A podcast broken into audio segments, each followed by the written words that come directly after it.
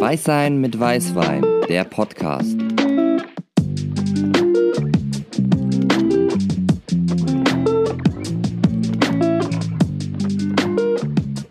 Hi, erstmal total schön, dass du uns zuhören möchtest und wir hoffen, dass du vielleicht ein bisschen mit uns dazulernen kannst.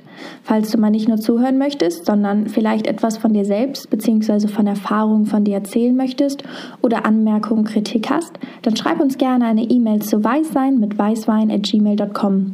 Geschrieben ohne scharfes S, sondern mit Doppel- bzw. Dreifach S. Oder geh auf unsere Instagram-Seite Weißsein mit Weißwein. Unsere E-Mail und einen Link zur Instagram-Seite findest du auch noch in der Beschreibung. Uns ist es super wichtig, dass das hier ein Raum zum Lernen ist. Und das nicht nur für dich, sondern auch für uns. Wir sind keine Profis in dem Bereich und lernen gerade täglich noch super viel dazu.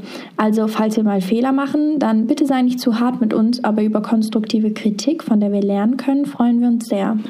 Uns ist auch super wichtig zu erwähnen, dass die Beispiele, die hier in dem Podcast genannt werden, nicht der Reproduktion dienen. Sie werden lediglich gewählt, wenn sie einen Sachverhalt veranschaulichen sollen.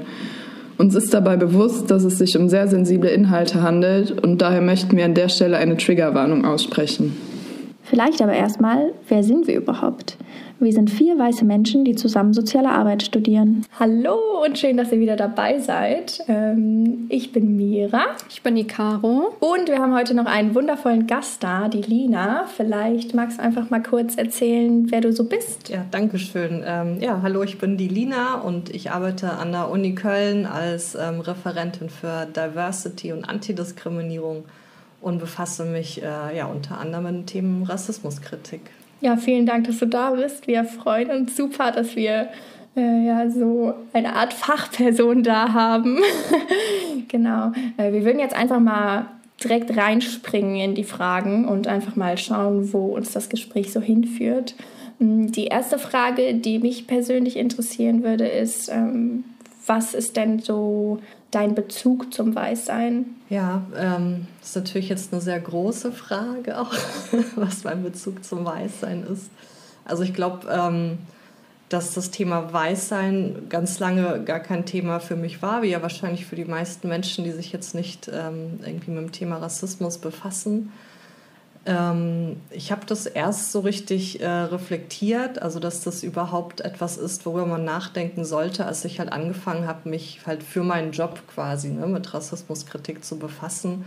Und wenn man da fachlich einsteigt, dann äh, merkt man ja relativ schnell, dass, dass das einfach nicht ausreicht, ne? einfach nur über rassistische Vorfälle zu sprechen und alles Schlimme, was so passiert, sondern dass es in erster Linie darum geht, ähm, zu reflektieren, was hat es mit mir zu tun als weiße Person und als Teil der weißen Mehrheit und ähm, auch zu erkennen, dass die Verantwortung für den Abbau von Rassismus ja nicht bei den Menschen liegt, die jetzt direkt ne, davon betroffen sind, also vor allem bei den Personen of Colors, sondern ähm, dass es vor allem äh, weiße Leute sind, die eigentlich Verantwortung übernehmen müssen und reflektieren müssen, ähm, ne, was sie tun müssen, um Rassismus abzubauen. Und darüber bin ich halt ja, drauf gekommen, mich überhaupt mal mit dem Thema Weißsein zu befassen und auch mit meinem eigenen Weißsein und was heißt das für mich und ähm, welche Rolle spielen die Privilegien, die ich habe darin und so weiter. Ja. Es ist voll interessant, was du sagst, weil mir ging das auch total so, dass ich mich schon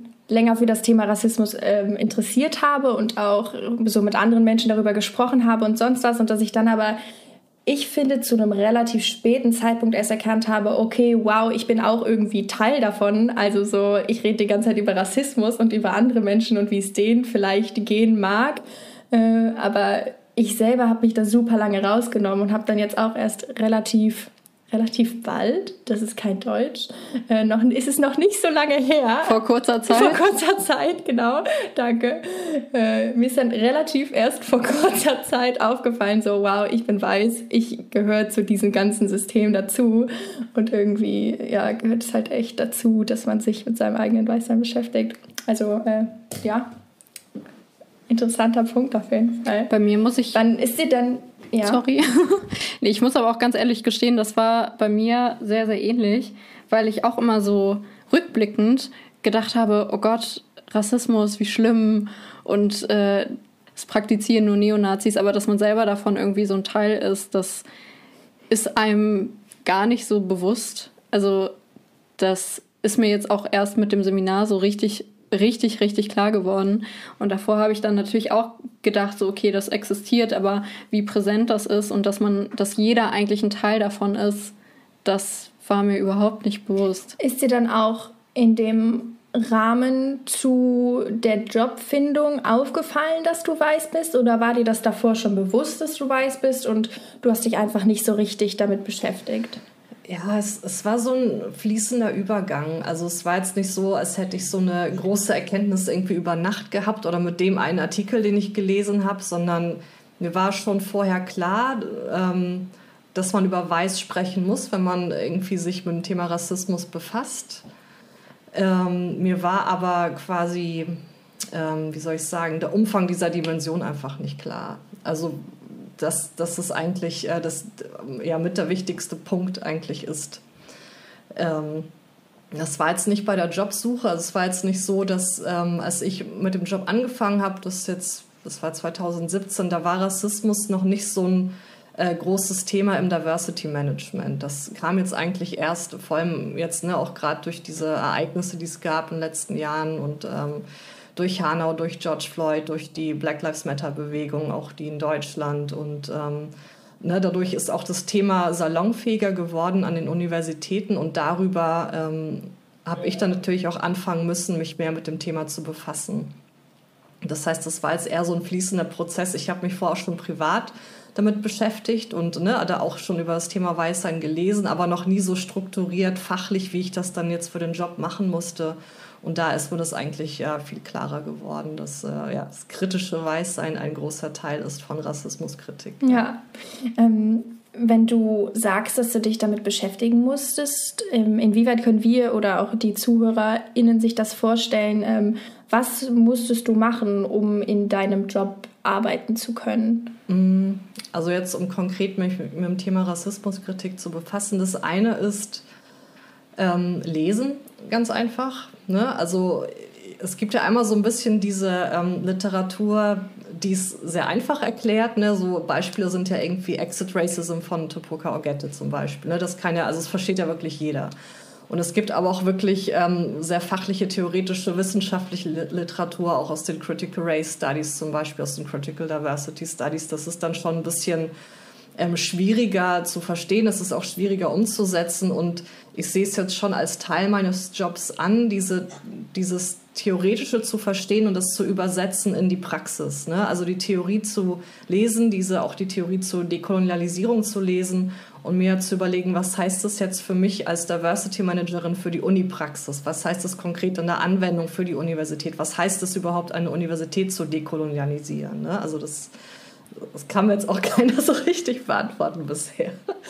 Und ähm, deswegen ne, ist natürlich dadurch, dass ich berufsbedingt ähm, auch fachlich zu dem Thema fit sein muss irgendwo, ist es nochmal was anderes wie jetzt bei allen, ne? also alle Menschen auf der Straße sollten sich mit dem Thema kritisches Weißsein und Rassismus befassen.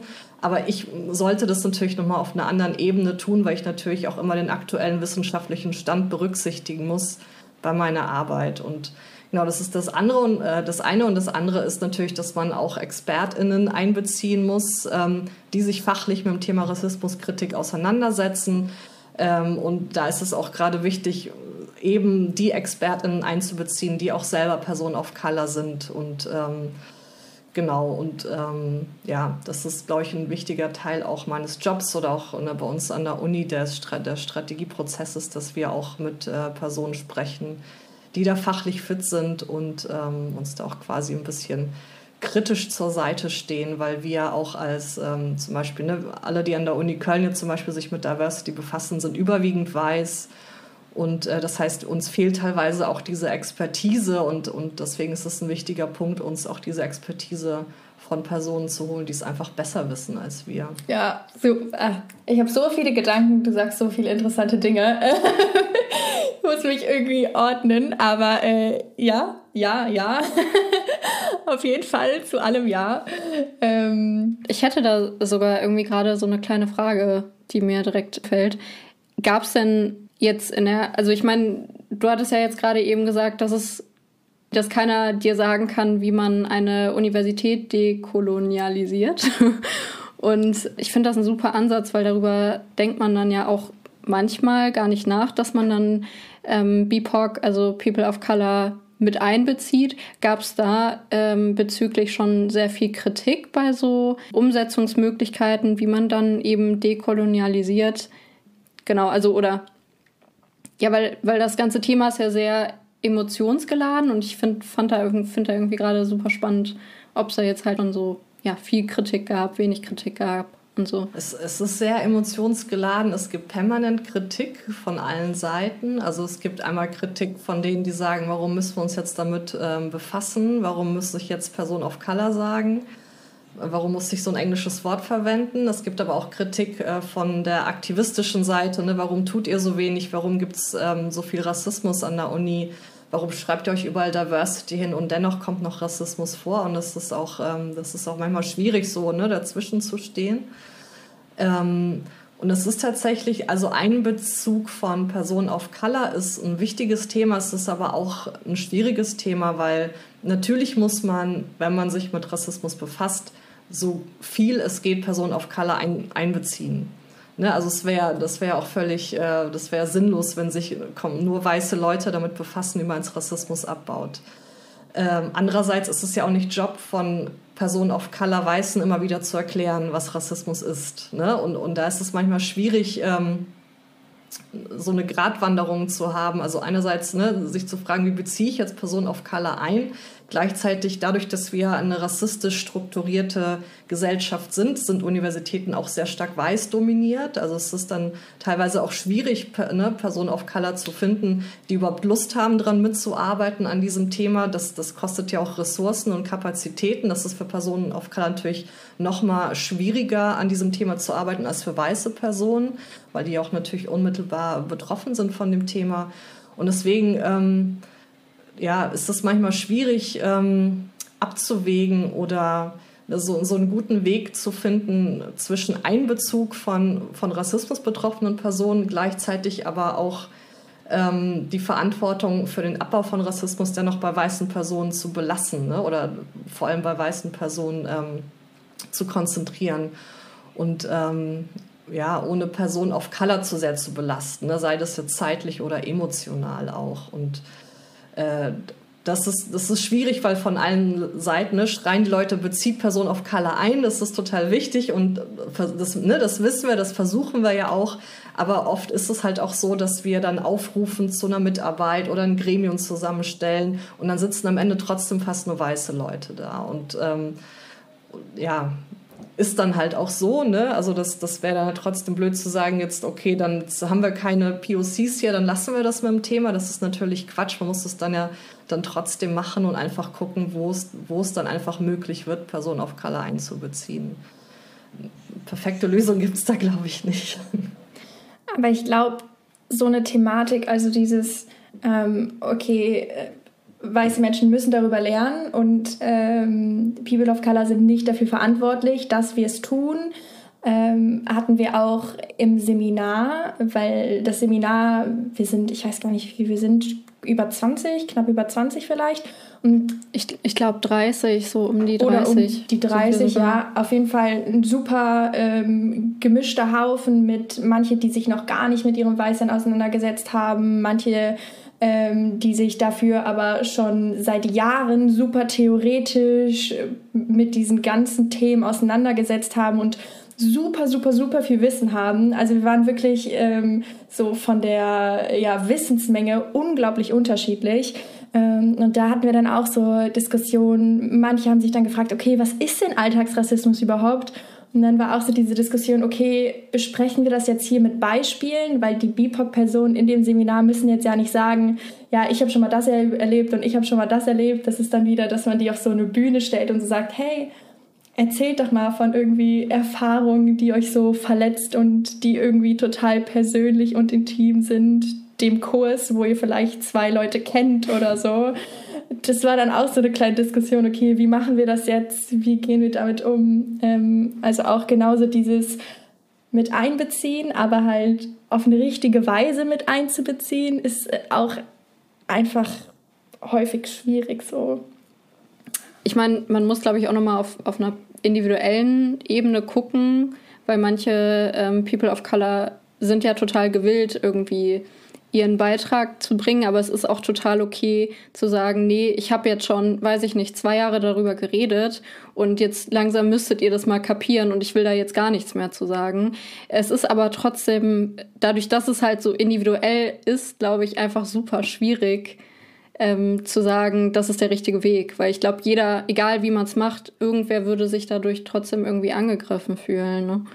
Ist auch mein Eindruck. Ich glaube, vielleicht muss man sich auch ein bisschen davon verabschieden, dass es halt perfekt geht. Oder das ist jetzt auch das, was ich gelernt habe, ist, dass man einfach damit rechnen muss, dass das auch für, für mich als weiße Person zum Beispiel auch ein sehr frustrierendes Thema sein kann. Also ne, ich mache natürlich keine rassistischen Erfahrungen wie jetzt Person of Color, aber auch das Befassen mit diesem Thema führt bei mir schon zu viel Frust, weil man einfach mit sehr vielen verschiedenen Meinungen zu tun hat, mit sehr vielen Aggressionen, mit Abwehrhaltung, aber auch immer wieder mit diesem Anspruch, dass man eigentlich nicht genug tut und das doch irgendwie falsch macht. Und ich glaube, man muss sich auch ein bisschen angewöhnen, dass es dazugehört, weil sonst kommt man nicht voran. Und ich glaube, dass viele weiße Leute, die sich mit dem Thema befassen, sehr verunsichert sind. Ne? Also zum Beispiel, ne, wie gehe ich da jetzt richtig ran? Wie spreche ich richtig? Wie bezieht man Personen of Color ein? Ähm, und ich glaube, ähm, dass dass es eigentlich auch irgendwo okay ist, diese Verunsicherung, weil das heißt ja, dass man sich weiterentwickelt. Und ich glaube, es ist halt wichtig, sich nicht davon ähm, ja, entmutigen zu lassen und, und an dem Thema weiter dran zu bleiben und es halt als, als Teil des Prozesses zu sehen, dass man halt immer wieder auch sich vielleicht rechtfertigen muss oder halt auch einen Fehler macht und auch mal daneben greift und auch mal was Blödes sagt oder ne und dann muss man halt einfach ähm, ja, dazu lernen und sich Kritik anhören und das als Chance begreifen, da irgendwie ähm, ja, sich selber weiterzuentwickeln. Ich also nicht find, das in ist die, ein, sorry, nicht in die weiße Zerbrechlichkeit reinrutschen, sondern äh, ja, definitiv. Was wolltest du sagen? Ich wollte nur sagen, dass ich das ähm, als super wichtigen Punkt erachte, weil das ist ja auch im Endeffekt der Grund, warum wir diesen Podcast machen, dass wir eben die Angst nehmen wollen, darüber zu sprechen, dass man die, dass wir die Angst nehmen wollen, dass man auch Fehler macht in dieser Thematik, weil ich glaube, das ist auch der Grund, warum ganz, ganz viele in diesem Thema so versteifen oder dann irgendwie nicht darüber reden möchten oder dem ganzen Thema so ein bisschen aus dem Weg gehen, ähm, weil man dann irgendwie das Gefühl hat, egal wie man es macht, man macht es irgendwie falsch. Und ich glaube, das ist ein, das ist einfach ein super wichtiger Punkt zu sagen, das ist, man macht halt, für irgendwen macht man es dann trotzdem falsch, aber man kann halt dadurch, also durch Fehler kann man ja einfach dazu lernen und äh, sich weiterentwickeln. Und ich empfinde das in diesem Podcast auch sehr, dass ich mich durch das Reden darüber sehr weiterentwickle. Ja. Ja. Finde ich auch. Man muss das halt so ein bisschen als Chance begreifen. Ich habe jetzt auch das Gefühl, seit ich mich damit befasse, auch mit dem Weißsein, das ist ja auch, als hätte man so eine neue Brille auf. Ne? Dann, dann nimmt man auch plötzlich Sachen wahr, die man vorher überhaupt nicht wahrgenommen hat. Und das schärft ja auch äh, die eigene Wahrnehmung einfach, ähm, wenn man sich auf sowas einlässt. Also wenn ich überlege, was früher habe ich mich halt eigentlich fast nur mit Gender und Sexismus befasst. Das ist ja auch ne, etwas, wo man ja auch plötzlich so eine Erleuchtung irgendwann hat vielleicht. Aber ähm, es hat dann ja auch trotzdem Jahre gedauert, bis ich gemerkt habe, dass, ähm, dass Rassismus halt auch ein Riesenfass ist. Ähm, und wenn man anfängt, sich damit zu befassen, irgendwie merkt, wie wenig man eigentlich vorher wusste darüber. Ja, total. Ja, wir haben jetzt ja auch schon gesagt, dass Sprache da so ein super wichtiges Element ist. Du hast jetzt auch gerade eben schon mal angesprochen, dass es oder dass ihr ähm, relativ viel Kritik bekommt oder dass ihr Kritik bekommt und Motto, okay, warum muss ich jetzt das Wort sagen und nicht das Wort oder sonst was? Ähm, ist es auch Part von eurer Arbeit, irgendwie so Seminare zu geben für ProfessorInnen, dozierende Menschen oder sonst was? So, also, dass man sich die lehrenden Personen nimmt und sagt, hey Leute, das ist jetzt der neueste Stand. Ähm, schwarze Personen werden jetzt als schwarze Personen bezeichnet und das führt ihr jetzt auch in der Lehre um? Also gibt es da irgendwie sowas? Ja, also wir machen nicht unbedingt alles selber, sondern wir koordinieren solche Maßnahmen oder finanzieren solche Maßnahmen. Ähm, aber es gibt bei uns Institutionen, die haben das äh, auf eigene Motivation gemacht oder über uns finanziert gemacht, zum Beispiel Workshops zu Alltagsrassismus in der Lehre organisiert äh, für Dozierende oder ähm, auch Studierende haben auch schon selbst organisiert Workshops gemacht. Ähm, und genau, was wir jetzt auch planen, ist auch ein Workshop zu kritischen Weißern. Wir haben schon mal eins gemacht vom Referat. Jetzt wollen wir noch eins machen und vielleicht auch noch mehr Kollegen, Kolleginnen dazu einladen. Aber wir müssen ja auch, wenn wir jetzt zu dem Thema arbeiten, natürlich auch bei uns selber anfangen und wollen sowas aber auch ähm, zukünftig auch mehr implementieren. Also, dass es auch normaler wird, kritische Weißsein-Workshops zu machen, auch als Lehrperson, als Verwaltungsangestellte zum Beispiel. Ähm, klar, also wir sind schon auch dafür verantwortlich, dass die Leute sensibilisiert werden zu dem Thema, aber auch das ist ein zäher Prozess, weil das erst einmal nur die machen, die eigentlich schon auch sehr offen für das Thema sind. Ne? Also es kommen ja nicht die zu solchen Workshops, die ähm, gar keine kritische Haltung jetzt haben irgendwie, ne? Oder die jetzt, die denken, Rassismus ist gar kein Problem mehr oder sowas. Die, die kriegt man ja erst einmal nicht so einfach dazu, so einen Workshop auch mitzumachen. Genau, also es, aber ein Problem ist halt auch, dass es wird sehr viel verlangt nach solchen Workshops und Sensibilisierungsmaßnahmen. Und wenn die dann bereitgestellt werden, dann hocken wir da teilweise mit drei Leuten. Ne? Also das, das ist immer so die Kehrseite, dass die Leute dann sagen, ja, ja, das ist wichtig, aber selber dann gar nicht daran teilnehmen, weil, weil es dann doch schwierig ist, sich mal eben so einen Tag Zeit zu nehmen mit den ganzen Terminen, die man hat und an so einer Fortbildung äh, mitzumachen. Also es ist ja, das immer tatsächlich. Also ich würde mir wünschen, dass, dass das schneller umsetzbar wäre und die Leute da motivierter wären dazu, ja. Ja, inwiefern sind so diese Workshops ähm, inkludiert in die Arbeitszeit der Menschen? Also müssen die Leute sagen, okay, ich mache das jetzt an einem Samstag außerhalb meiner Arbeitszeit oder ist das schon Teil der Arbeitszeit? Natürlich ist es trotzdem ultra schwierig, dann seine Termine und sonst was irgendwie hinzubekommen, nur... Ähm, ja, ich glaube, wenn es zum Beispiel Teil der Arbeitszeit ist, dann ist man ja vielleicht nochmal anders motiviert als jetzt halt an einem Sonntag, was der einzig freie Tag ist, wenn die Sonne scheint oder so.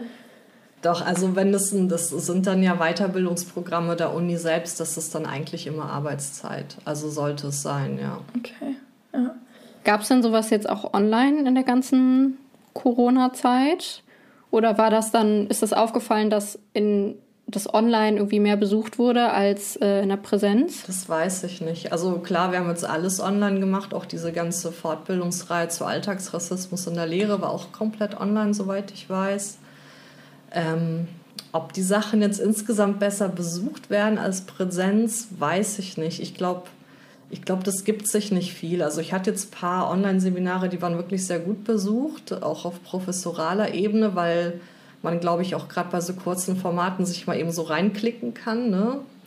Andererseits habe ich auch das Gefühl, dass bei Online-Veranstaltungen ähm, die Schwelle nicht so hoch ist, ähm, auch, oder wie sagt man, nicht so tief ist.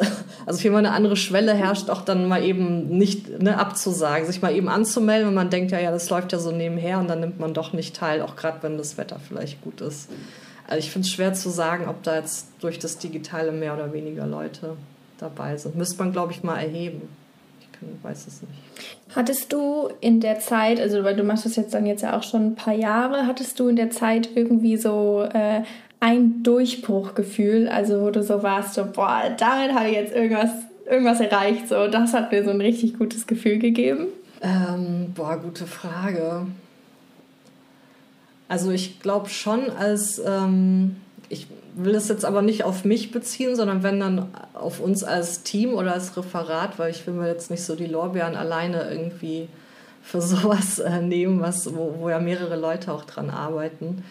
Ähm, ich glaube schon, wir hatten mal eine Veranstaltung ähm, 2019 mit, mit Aladin Elmar Falani, der ne, relativ äh, bekannt ist oder recht viel macht, auch zum Thema Rassismus. Und das war so ein bisschen so ein Startpunkt und das, das hatte ich irgendwie mal in so einer Arbeitsbesprechung vorgeschlagen. Wir könnten das doch mal machen. Wir könnten, ne, also er ist auch eh Teil eines Beirats bei uns. Wir könnten ihn doch dann einladen und mal zum Thema Rassismus und Rolle der Wissenschaft sprechen. Und die Veranstaltung lief total gut und es wurde irgendwie sehr gut angenommen. Die war sehr gut besucht. Es waren ungewöhnlich viele Personen auf Color da für Veranstaltungen sonst an der Uni. Und daraufhin kam auch so ein bisschen so ein Prozess in Gang und äh, der bis heute auch andauert. Und das ist jetzt schon was, wo ich sagen würde, das war echt eine, eine gute Sache, sowas mal ins Rollen gebracht zu haben und auch äh, von unserem Team aus, was jetzt auch die ganze Uni tatsächlich betrifft und bei uns angefangen hat. Und das finde ich schon, ist schon ein Erfolgserlebnis, ja. Ja, schön, bei der ganzen Kritik dann auch sowas zu haben, wo man sagt, ah, okay, gut. ja. das muss ja auch sein. Wenn man jetzt die Frage so ein bisschen umdreht, hast du so irgendeinen Punkt, wo du sagst, boah, das ist echt was, wo auf jeden Fall noch super viel dran gearbeitet werden muss. Ich glaube, da könntest du jetzt wahrscheinlich so eine ganze Liste irgendwie aufsagen. Aber vielleicht so ein paar Punkte, die dir einfach gerade in den Sinn kommen oder so, ja, das ist mir persönlich besonders wichtig oder das ist unserem Team besonders wichtig. Ich glaube einfach, der größte Punkt ist Problembewusstsein zu Rassismus, weil die Leute bleiben bei dem Thema immer stehen mit ähm, Rassismus ist irgendwie das machen Nazis, hat nichts mit mir zu tun. Und das ist so die verbreiteteste Meinung, denke ich, auch an der Universität. Und ich glaube, dass ähm, das so die größte Herausforderung sein wird, einfach in der breiten Masse ein Problembewusstsein zu schaffen dafür, wie strukturiert verankert, also ja, wie tief verankert Rassismus eigentlich in der Institution, in der Gesellschaft ist ähm, und wie sehr, ja, wie viel Verantwortung eigentlich ne, auch weißen Personen eben zukommt, weil das ist, glaube ich, da sind wir noch weit von entfernt, dass es jetzt wirklich so in der Masse ähm, angekommen ist. Ne? Und allein, ähm, ja, das auch keine Ahnung, dass auch die Leitungsebene zum Beispiel von der Universität, die ist dann jeder Universität fast komplett weiß. Ne? Da braucht man sich ja nur irgendwie die, die Bilder auf der Website angucken ähm, dass da irgendwie auch begriffen wird, wie wichtig das ist, ähm, sich das anzugucken. Ne? Und, und ähm, dass das eben auch nicht eine Selbstverständlichkeit ist oder so natürlich ist, dass da alle weiß sind, sondern dass das mit bestimmten Ausschlussmechanismen zu tun hat an der Uni. Und die Leute denken, ne, dass, dass es bewerben sich nicht genug schwarze Leute oder ähm, ne, wir haben faire Auswahlprozesse, aber es bewerben sich keine, halt keine türkischstämmigen Leute, aber so einfach ist es ja nicht. Ne? Zum Beispiel wird ja auch in einem Personalauswahlprozessen wird ja oft, wenn man jetzt einen Sprachkurs in Frankreich gemacht hat, wird das als was Besseres gewertet, als wenn man Türkisch als Familiensprache hat. Ne? Und schon hat man vielleicht so ein, ähm, ist man schon nicht mehr gleich auf mit, mit einem anderen Bewerber, Bewerberin. Und das sind so Sachen, da sind die Leute sich noch nicht bewusst, dass es einfach nicht reicht zu sagen, ja klar bin ich kein Rassist oder keine Rassistin, ja klar sind wir fair, sondern dass man sich wirklich ganz konkret angucken muss, wo schließt eine Institution ähm, Personen of Color aus oder Migrantinnen aus. Ne? Und ähm, ja, ich glaube, da, da sind wir gerade erst am Anfang, dass ähm, die Leute das anfangen zu begreifen. Ich finde, das ist ein super gutes Beispiel dafür.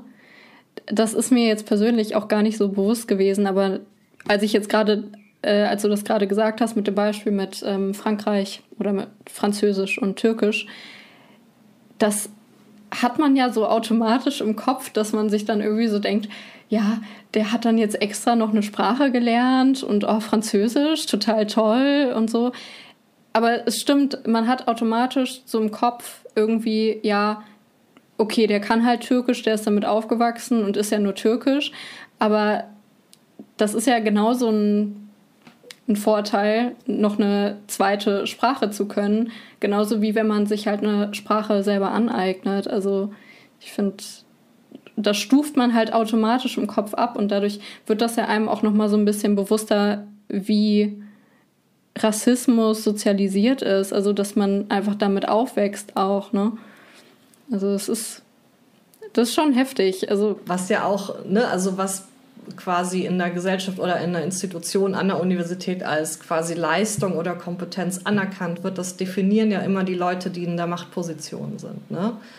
Und äh, daraus kommt das, denke ich manchmal. Das eine ist, dass ne, zum Beispiel auch nicht, nicht europäische Sprachen eher abgewertet werden im Vergleich zu europäischen Sprachen. Und das andere ist, dass ja auch zum Beispiel eine Integrationsleistung von Migrantinnen nicht als ähm, Skill anerkannt wird. Ne? Dabei ist es ja, also wenn man wenn es geschafft hat, nach Deutschland einzuwandern, hier die Sprache zu lernen, hier einen Bildungsabschluss zu erwerben, sich hier die ganze Zeit mit ähm, Ausgrenzung, Anfeindungen ähm, rumzuschlagen, wenn man dann auch noch Rassismuserfahrungen macht und dann noch Strategien entwickelt, damit umzugehen, dann ist man ja hochkompetent auf diesem Gebiet. Ne? Also Migrationserfahrung ist ja auch eine Kompetenz, und auch das sollte ja anerkannt werden als ein Skill, der auch durchaus beruflich sehr nützlich sein kann. Und, und das ist ja auch so eine der Sachen. Ne? Das, das, so, so weit sind wir noch nicht, weil das nicht anerkannt wird, weil natürlich weiße Leute das nicht nachvollziehen können oder nicht migrantische Leute das nicht nachvollziehen können und das quasi jetzt nicht als ja, im Leistungskatalog oder im Kompetenzkatalog erfasst haben. Ne? Was, was muss man können, um jetzt einen bestimmten Beruf auszuüben? Dabei ist das ja zum Beispiel auch ein total wichtiger Skill. Ne? Und ob man jetzt eine Sprache ähm, ob man jetzt Deutsch erlernt hat als äh, Migrant in Deutschland oder ob man jetzt nach Frankreich fährt und da Französisch lernt. Also das ist, ja, wer soll jetzt sagen, was davon irgendwie mehr wert ist? Ne? Also das, das, kann man ja, das kann man jetzt so nicht sagen. Aber ich finde halt auch Bilingualität, vor allem so im sozialen Arbeitsbereich, ähm, ist, kann so häufig so hilfreich sein, weil du ja nicht nur die Sprache kannst, sondern im besten Fall kennst du ja auch noch beide Kulturen gut und kannst dich halt, glaube ich, ich bin nicht bilingual aufgewachsen, aber ich glaube, dass du dich ganz anders in andere Personen einfach hineinversetzen kannst, wenn du deren Kultur kennst und vor allem im sozialen Arbeitsbereich, wenn du da so eng mit Leuten zusammenarbeitest, glaube ich, ist das einfach ein Riesenvorteil, der halt wirklich meistens gar nicht anerkannt wird, äh, was sehr sehr zu Unrecht ist. Ähm, aber du hast gerade eben gesagt, dass die ähm, Universität äh, BIPOC-Menschen oder schwarze Menschen so ein bisschen, äh, du hast nicht ausschließt gesagt, aber ähm, ich sag jetzt mal ausschließt. Ähm, hast du da Punkte, ähm, in, inwiefern das so ist? Also ich denke nicht, dass die Universität das absichtlich tut oder mit Ansage. Ne? Ich glaube, dass ne, auch wir haben ja auch zum Beispiel ein Leitbild, was äh, eher dafür oder was, was wir sprechen uns ja auch in Leitbildern dafür aus, dass wir halt integrativ sind, inklusiv, dass wir ähm, vielfältig sind und chancengerecht, dass wir halt gegen Rassismus sind, gegen Ausschlussmechanismen, dass wir diese abbauen wollen. So, das ist natürlich erstmal eine Absichtserklärung auf einer symbolischen Ebene, das ist auch wichtig, ähm, um quasi auch eine Argumentation zu haben dafür, wo man hin will. Und man will ja eigentlich hin zu mehr Diversität, zu mehr Chancengerechtigkeit und zum Abbau von, von Rassismus zum Beispiel. Aber dennoch gibt es ja bestimmte implizite Mechanismen, sei es auf institutioneller Ebene oder auf individueller Ebene, die ja teilweise wirken, ohne dass man sich dessen bewusst ist. Ne? Und, und zum Beispiel ähm, auf individueller Ebene gibt es ja den Unconscious Bias, also diese unbewussten Wahrnehmungsverzerrungen man nimmt zum Beispiel, ohne dass man es beabsichtigt oder will, weiße Menschen als kompetenter wahr als schwarze Menschen. Ne, das kann man messen in, in, Laborstudien teilweise. Und selbst wenn Menschen das nicht wollen, nehmen sie das auf unbewusster Ebene so wahr. Das gilt ja auch für Männer und Frauen. Frauen werden ja auch als inkompetenter wahrgenommen als Männer zum Beispiel. Und wenn man sich damit nicht befasst und es nicht reflektiert, dann wirken diese Mechanismen natürlich zum Beispiel bei einem Personalauswahlverfahren. Ne? Dass äh, Personen of Color werden tendenziell vielleicht als inkompetenter wahrgenommen, obwohl sie es nicht sind im Vergleich zu den weißen BewerberInnen, haben aber dennoch einen Nachteil, weil sich vielleicht dieses Auswahlgremium nicht damit befasst, ähm, dass man selbst, wenn man es nicht will, Leute diskriminiert.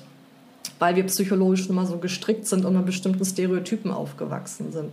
Und das andere sind Ausschlussmechanismen, zum Beispiel ähm, ne, ist das für äh, Menschen mit nicht solcher Staatsbürgerschaft bürokratisch auch viel schwieriger, an bestimmte Stellen, an Studienplätze ranzukommen. Da braucht man viel mehr Kapazitäten für, man muss viel mehr Zeit investieren.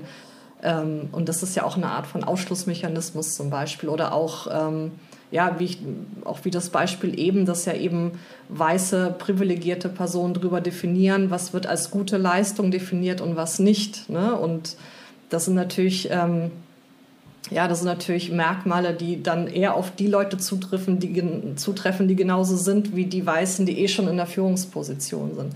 Oder auch gerade in der Wissenschaft. Ähm, die ganze Wissenschaft, die ganze Forschung ist ja geprägt von einer europäischen Perspektive, von einer weißen Perspektive, von der Perspektive des globalen Nordens. Ne? Es gibt bestimmte Prestigeländer in der Wissenschaft, wie die USA.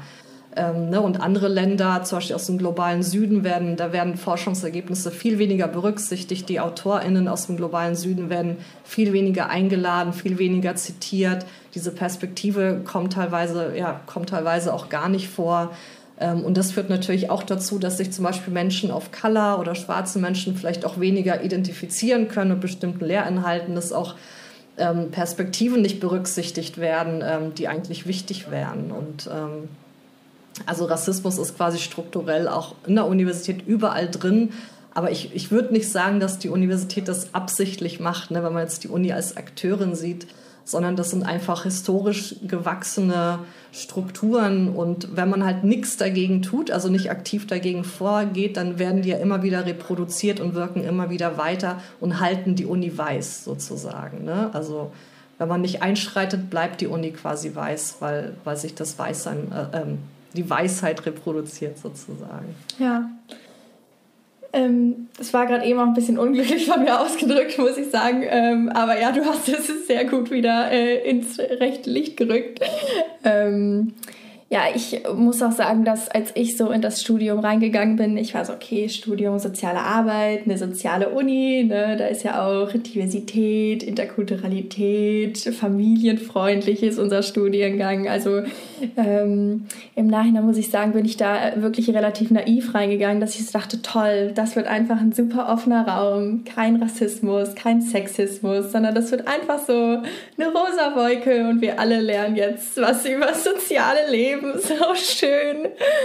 Ja, ähm, es kam dann relativ schnell das Erwachen, dass es leider doch nicht so ist. Ähm, ja, halt auch genau wegen, Dinge, wegen den Dingen, die du gesagt hast, weil es halt wirklich doch so super strukturell und halt auch teilweise ganz unbewusst in unseren Köpfen so verankert ist.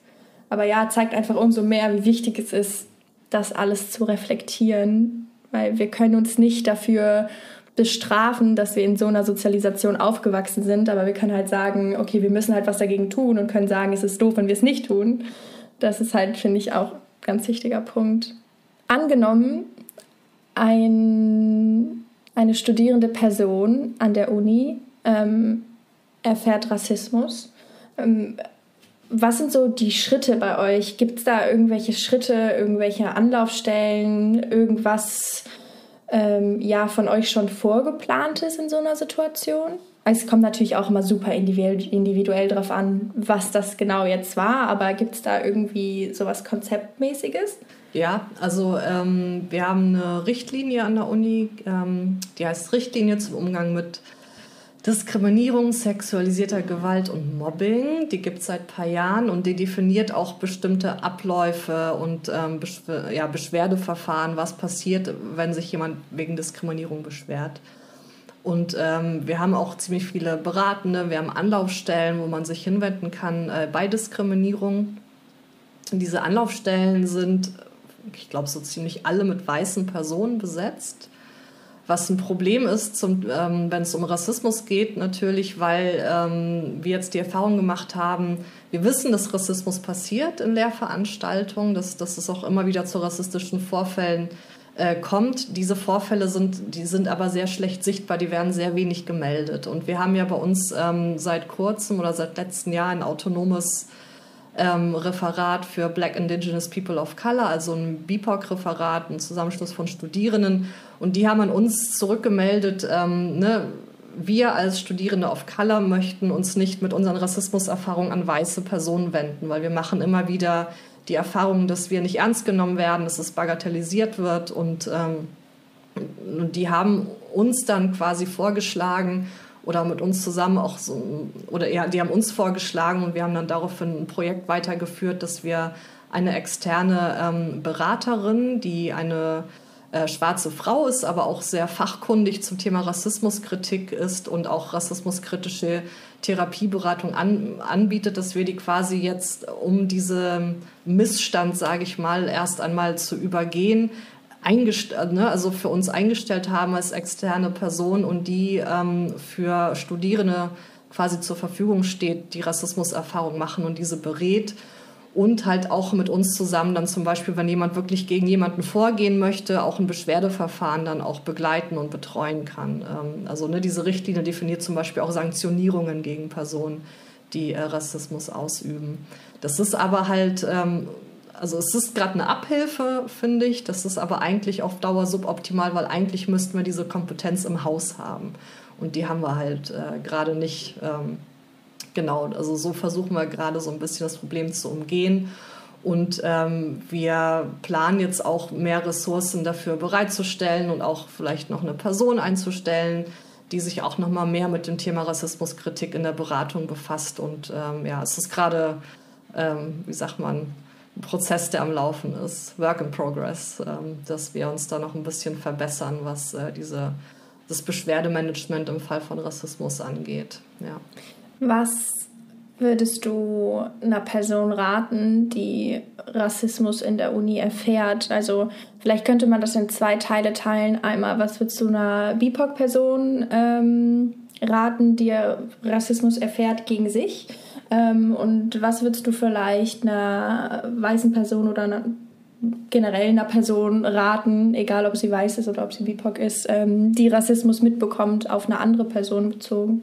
Ja, ich also ich finde es jetzt schwierig, als weiße Person einen Ratschlag einer, für eine BIPOC-Person zu formulieren. Ne? Ja, da hast du recht, ja. Angenommen, eine, eine BIPOC-Person, die eine rassistische Diskriminierung erfahren hat, würde jetzt zu mir kommen, weil ich bin zum Beispiel auch eine Art von Anlaufstelle bei uns an der Uni, also es könnte durchaus passieren. Ähm, dann wird es natürlich erstmal darauf ankommen, was diese Person möchte, also was sie sich wünscht, was passiert, was sie sich wünscht, irgendwie, ne, ähm, welche Bedarfe, Bedürfnisse sie hat. Aber es gibt zum Beispiel die Möglichkeit zu verweisen auf ähm, einmal auf das ähm, autonome BIPOC-Referat zum Beispiel, ne? also wenn es eine studierende Person ist, weil die Person da auch äh, auf jeden Fall einen geschützten Raum findet. Und, äh, die bieten zum Beispiel auch Empowerment-Maßnahmen an.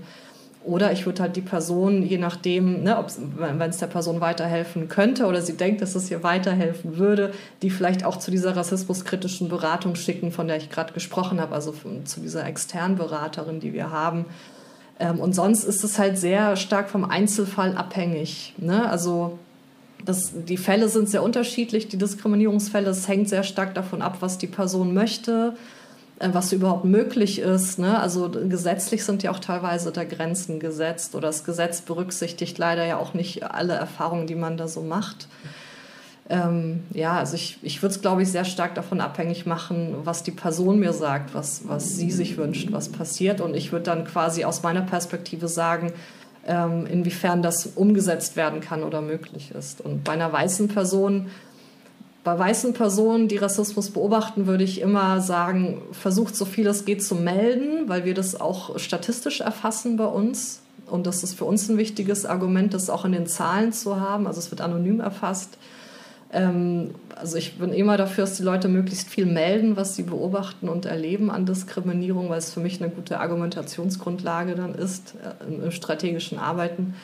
Und klar, einer weißen Person würde ich sagen, ähm, versuch dich dagegen zu äußern, versuch aufzustehen und Partei zu ergreifen, versuch Solidarität zu sagen ne, und versuch zu sagen, ich möchte nicht an einer Lehrveranstaltung sein, wo, wo es eine rassistische Atmosphäre gibt, wo, wo irgendwie was Rassistisches gesagt wird, ohne dass irgendwer was, ohne dass irgendwer dagegen vorgeht. Ne? Also das ist ja auch ein Allyship oder eine Solidarität, dass man ja auch als weiße Person nicht in einem, in einem Raum sein will oder nicht daran beteiligt sein will, dass Rassismus reproduziert wird. Und da kann man ja auch durchaus, ähm, ja, quasi, wie sagt man, speak up. Also ne, da kann man ja auch selber quasi ähm, das Wort, äh, Wort ergreifen und sich solidarisch zeigen mit Menschen, die Rassismus erfahren. Äh, ich, ja, ich habe jetzt mal den Finger gehoben, damit Mira und ich uns nicht äh, die ganze Zeit ins Wort fallen. Äh, ich hätte da bezüglich eine Frage zu, ob du auch mit Personen sprichst, die sich rassistisch äußern und was für Tipps ähm, du der Person oder wie du der Person dann klar machst, dass sie sich rassistisch geäußert hat, weil ich mir auch gut vorstellen kann, dass halt eben ganz viele weiße StudentInnen, wenn es jetzt zum Beispiel StudentInnen sind, die äh, sich rassistisch äußern, dass die dessen gar nicht bewusst sind, dass sie sich rassistisch geäußert haben.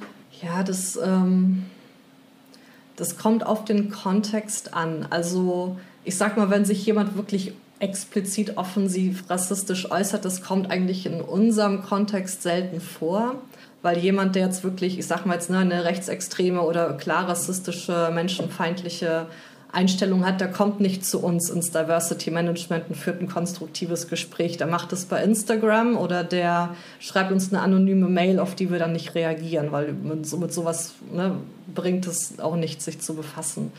Ähm, wenn aber jetzt in einem Gremium wir, ne, wir sprechen über Diskriminierung oder Rassismus und da gibt es natürlich auch unterschiedliche Vorkenntnisstände. Ne? Die Leute sind ja alle dem, dem Thema natürlich wohlwollend eingestellt. Alle sind gegen Rassismus, sage ich mal.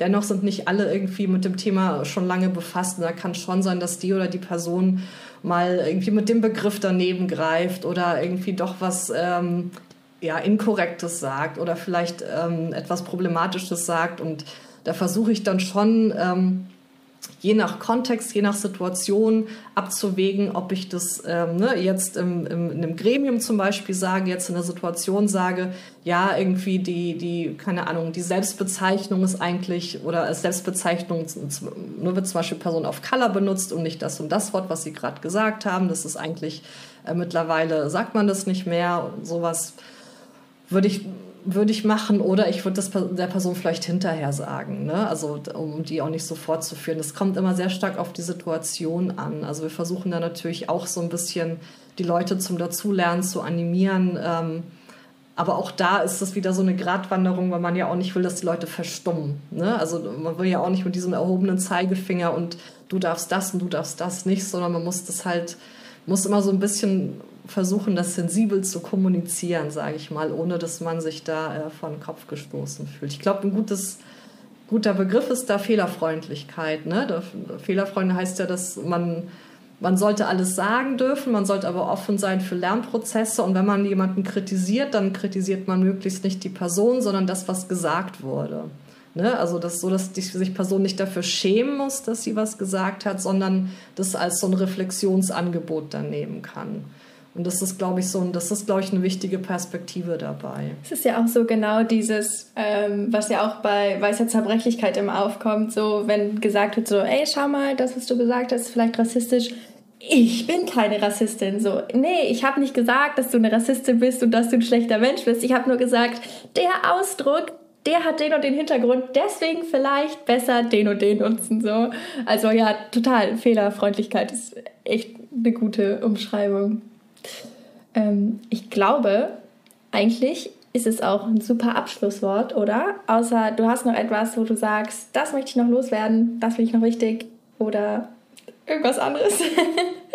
Gott, da fällt mir jetzt nicht ein. Also ich kann nur alle dazu motivieren, sich ein bisschen mit dem Thema zu befassen. Es gibt mittlerweile auch in Deutschland sehr gute, ich nenne es mal Einstiegsliteratur oder Literatur, die man ähm, die einen auch zur Reflexion bewegt zum Thema Rassismus, zum kritischen Weißern, ohne dass man jetzt dafür irgendwie Critical ähm, Race Studies studiert haben muss oder so. Ne? Also zum Beispiel Tuproka Ogette oder auch, äh, jetzt fallen mir die ganzen anderen Namen nicht ein, aber es gibt so viele, So, glaube ich.